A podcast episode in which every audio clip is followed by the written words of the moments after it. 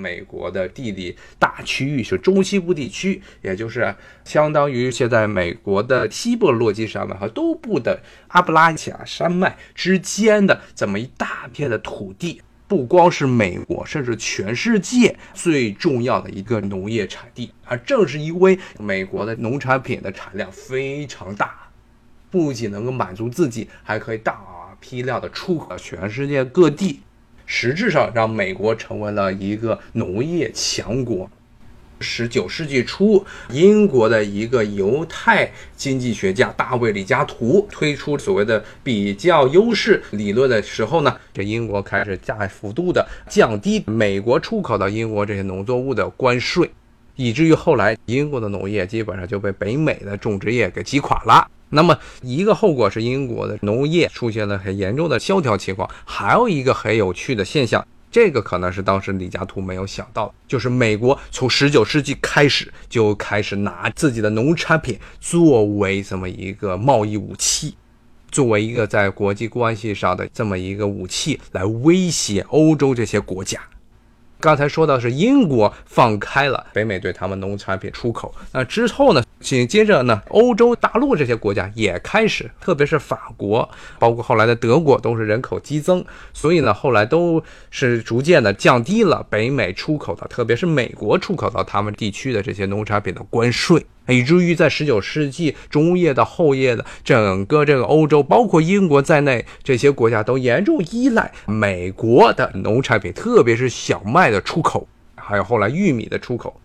那么美国呢，很快的就发现了欧洲人对美国农产品的依赖这一点，所以呢，很快的就开始拿自己的农产品作为一种政治武器来要挟。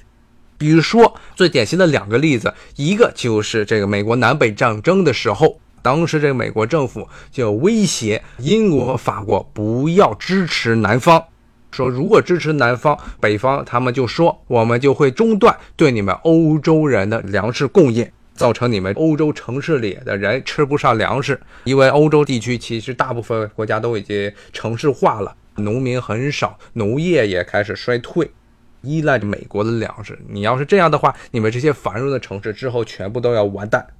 这也是从一个角度也解释了为什么英国一直没有真正的干涉美国的南北战争。其实呢，当时因为美国的南方是跟英国的经济利益是一体的啊，因为当时美国的南方主要是种棉花，种好棉花之后把棉花出口到英国，英国再对他们进行加工制造衣服，然后再返回来出口到欧洲各地，包括美国。所以是南方是英国贸易链上的一环，但是英国呢一直是。是当时南方独立之后没有明面的支持，最后造成北方吞并了南方。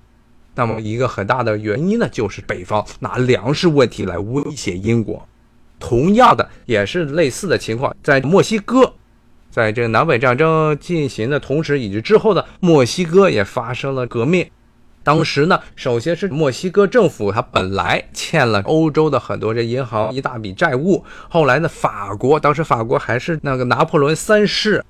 打着拿破仑旗号，其实作战能力非常差的这个拿破仑三世，他拿这个借口，法国入侵墨西哥，推翻了墨西哥当时的民选政府，扶植上来了一个傀儡的皇帝，其实是当时奥匈帝国哈布斯堡王室里的一个成员。把他扶植成了一个皇帝，然后让他建立了所谓的墨西哥第二帝国。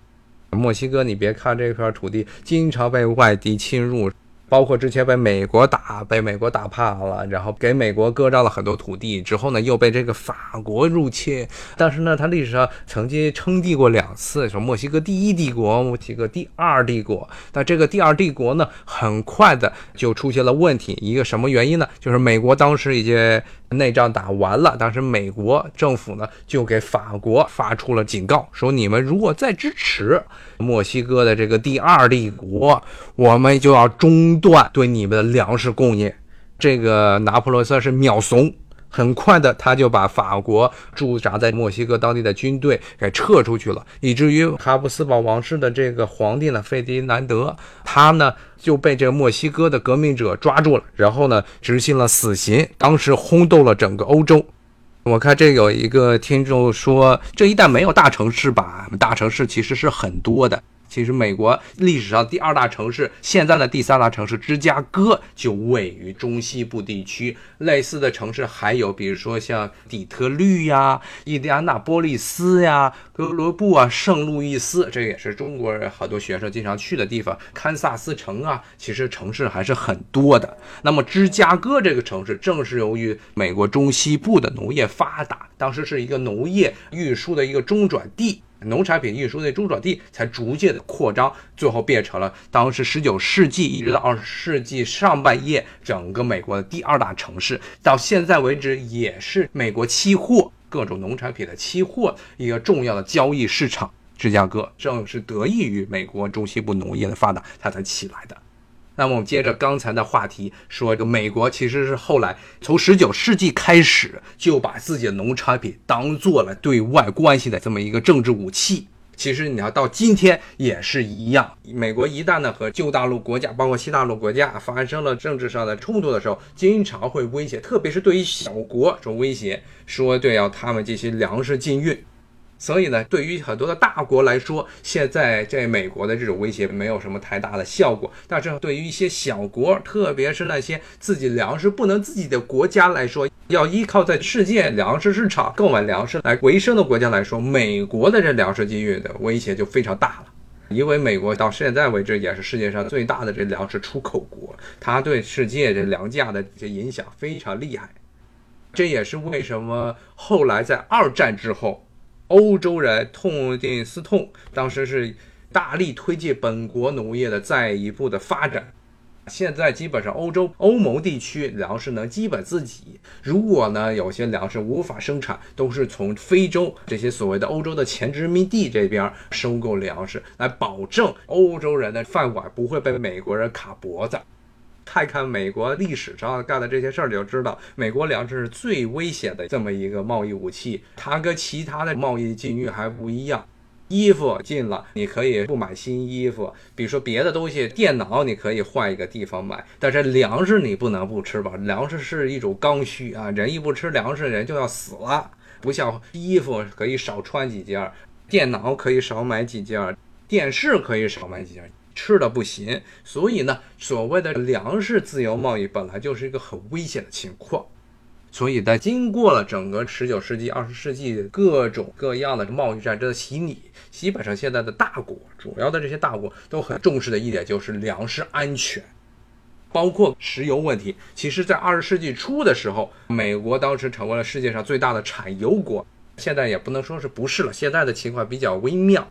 因为美国油页岩的问题也是在中西部地区开采出油页岩问题，现在美国的产油产气量也非常的庞大，但是它呢现在的地位远远不及二十世纪初。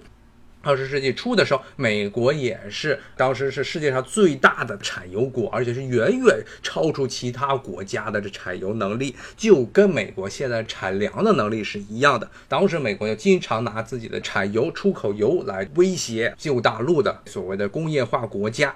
其实最典型的例子就是二战。二战的时候呢，美国一开始对于日本侵华战争睁一只眼闭一只眼，一方面在政府的明面上说反对日本侵略中国，但是呢，从来没有对日本进行真正的禁运。基本上，日本百分之八十的这些废铁，也是军用工业最重要的一些原材料，还有百分之七十左右的原油，都是来自于美国。后来呢？因为随着日本侵华战争，特别是淞沪会战之后、武汉会战、长沙会战之后，逐渐的日本的侵略的势力逐渐渗透到中国的内陆地区，美国感觉他们的在华利益受到了威胁，才开始逐渐的卡日本的脖子，特别是原油这一块儿。再到了一九四一年日本偷袭珍珠港之前呢，基本上美国就快把日本的原油的这一块给断了。其实从另一个角度来说，正是因为美国对日本战时经济的方面卡脖子，后来是迫使日本对美国宣战。然后宣战之后，首先干的一件事情是炸了珍珠港，然后呢派军队去抢东南亚的橡胶产地和原油产地。主要是当时美国不能供给日本战时的经济，特别是原油这一块儿。还有包括这个废铁，废铁因为是用来重新制造各种坦克呀、大炮啊这些军用产品的一个原材料。那么呢，让美国能够成为这么一个强大的国家，主要还是归功于中西部地区这肥沃的黑土地。